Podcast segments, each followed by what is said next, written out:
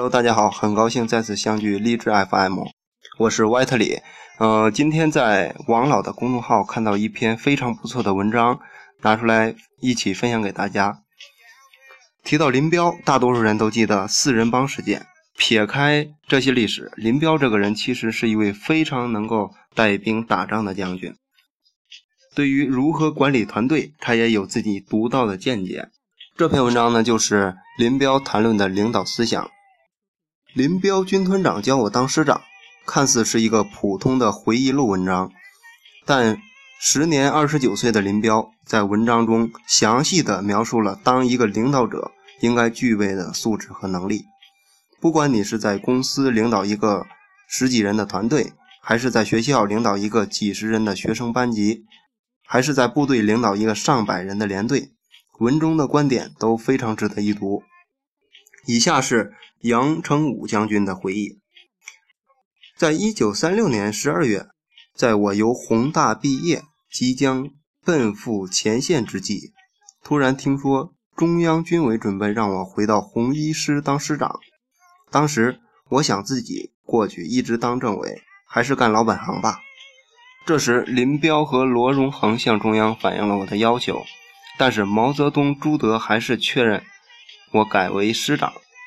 林彪回来后，传达了中央军委的决定，并说：“毛主席要我和你谈一次话，让我讲一下怎么当好师长的问题。”关于这次谈话，林彪是经过认真思考和准备的，我也很认真地做了记录。以下是林彪的原文：一要勤快，不勤快的人办不好事情，不能当好军事指挥员。应该自己干的事情，一定要亲自过目、亲自动手。比如，应该上去看的山头就要爬上去；应该了解的情况要及时了解；应该检查的问题就要严格检查，不能懒。军事指挥员切忌懒，因为懒会带来危险，带来失败。比方说，一个军事指挥员到了宿营，就进了房子，搞水洗脸洗脚。搞起鸡蛋煮面吃，吃饱了就睡大觉。他对住的村子有多大不了解，在什么位置，附近有几个山头，周围有几条道路，敌情怎么样，群众条件怎么样，可能发生什么情况，部队到齐了没有，哨位在什么地方，发生紧急情况时的处置预案如何，都不过问，都不知道。这样，如果在半夜三更发生了情况，敌人来个突然袭击，就没有办法了。到那种时候，即使平时很有勇敢的指挥员，也会束手无策，只好三十六计跑为上计，结果变成了一个机会主义者。机会主义和打败仗，常常是因为没有思想准备，没有组织准备，工作没有做到家，懒的结果。因此，不论大小指挥员都要勤快，要不惜走路，不怕劳累，要多用脑子。要做到心到、眼到、口到、脚到、手到。事情没有做好之前，不能贪闲，贪闲就扶着犯错误的根子。做什么事儿都要心中有底，凡是预则立，不预则废。雷打不动的干部，牛皮糖似的干部，不管有多大的本事，都不是好干部。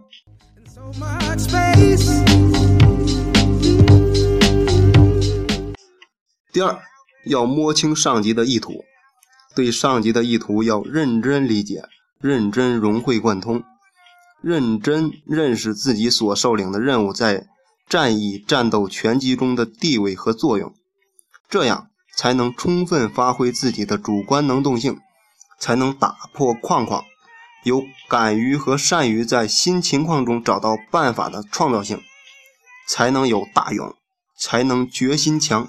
决心狠，敢于彻底胜利，有强烈的吞掉敌人的企图和雄心。指挥员的勇敢集中表现在歼敌决心的坚定顽强上面。指挥员的大勇建立在革命的最高自觉性和正确理解上级意图的基础上面。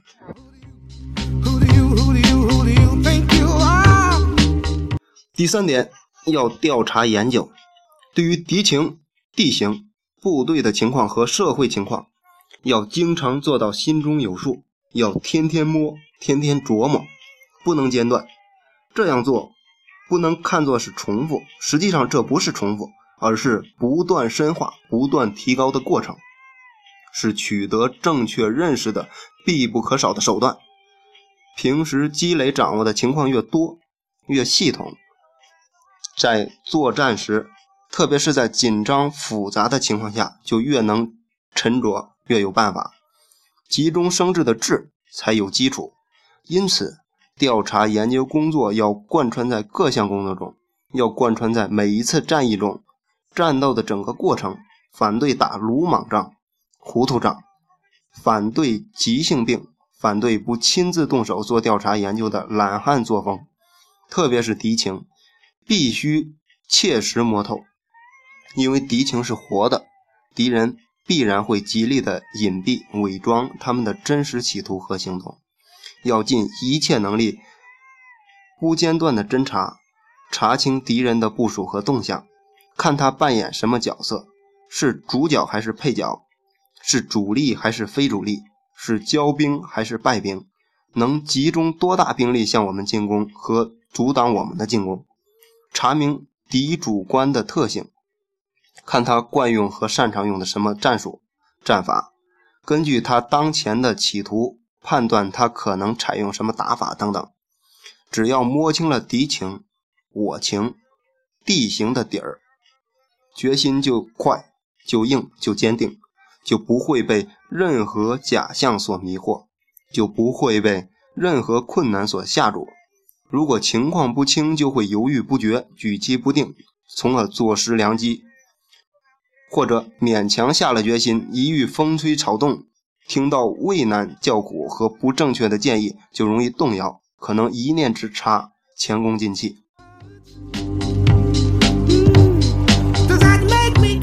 第四，要有一个活地图，指挥员和参谋必须熟悉地图，要经常读地图。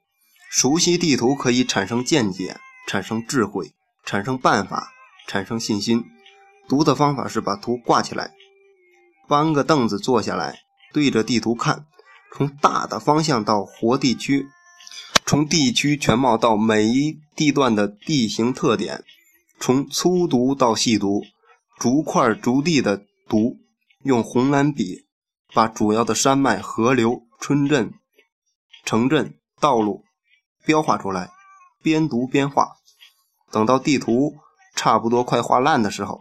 也就差不多把地图背熟了，背出来了。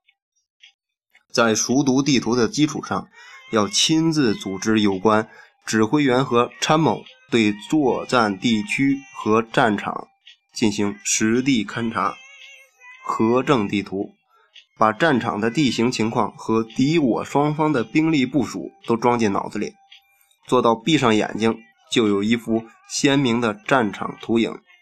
离开了地形也能指挥作战，这样在你死我活、瞬息万变的战斗情况下，可以比敌人来得快，争取先机，先敌一步，掌握主动，稳操胜券。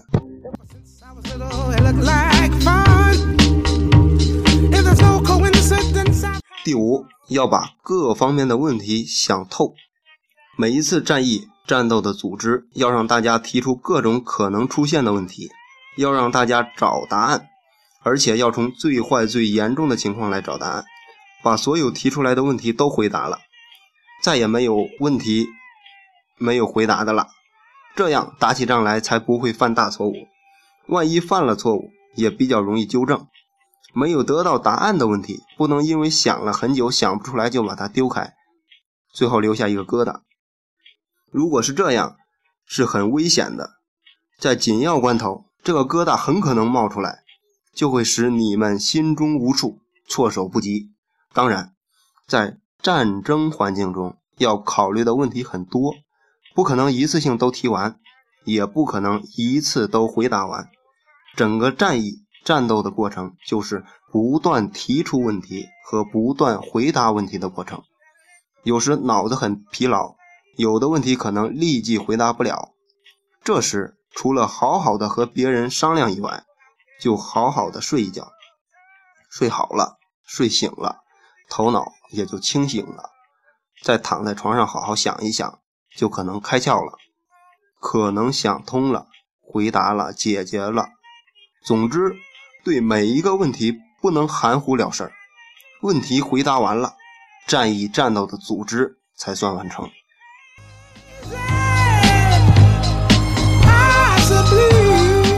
第六，要及时下决心。在什么样的情况下可以下决心打呢？指挥员必须以最大努力组织战役、战斗的准备工作，力求确有把握才能动手，不打无准备之仗。但是，任何一次战斗都不可能完全具备各种条件，不可能有百分之百的把握。一般说来，百分之七十左右的把握就很不错了。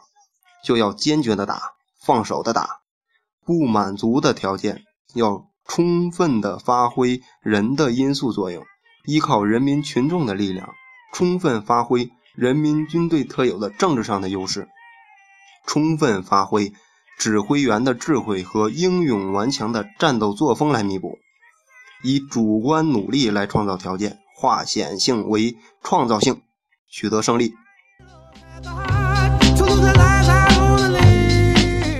第七，要有一个很好、很团结的班子，领导班子思想认识要一致，行动要协调合拍，要雷厉风行，要有革命英雄主义的气概，都要勤快，都千方百计的把事情办好，完成任务，不互相扯皮，不互相干扰，不抱旁观者的态度。如果领导班子不好，人多不但无用，反而有害。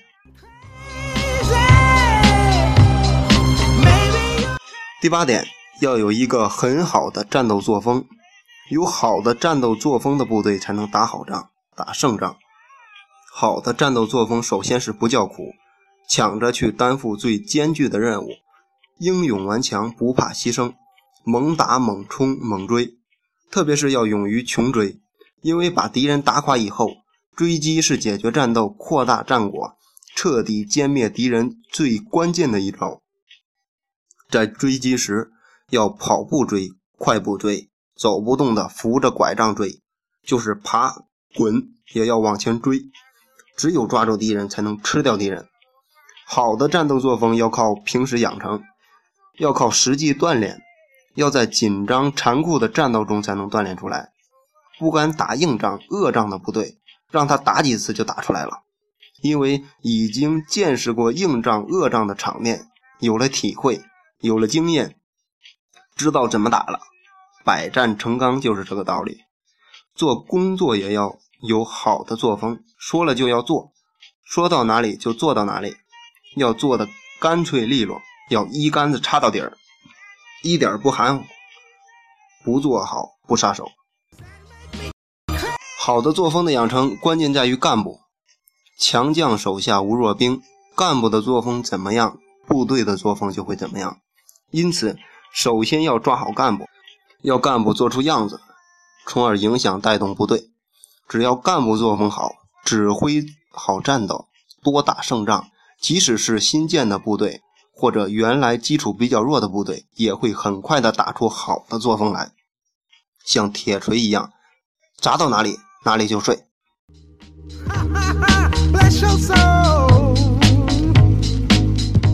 第九点。要重视政治，亲自抓好政治工作。部队战斗力的提高要靠平时的坚强的党的领导，坚强的政治工作。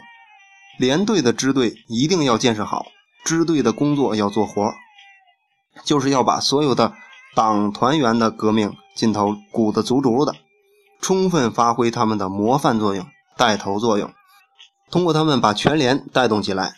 通过他们去做政治工作，提高全体指挥员的阶级觉悟。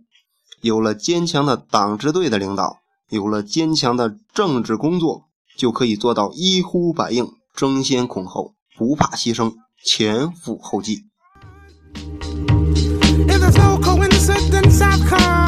同时，战术技术也要练好，特别是技术。如果枪打不准，战场上就不能消灭敌人。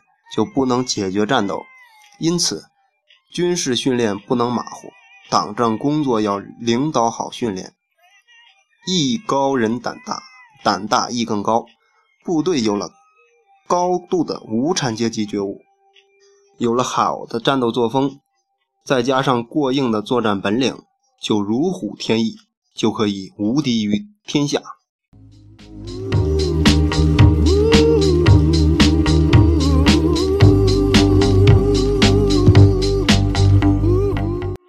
以上就是元彪将军给上将杨成武将军写的关于怎么做好师长的一篇文章。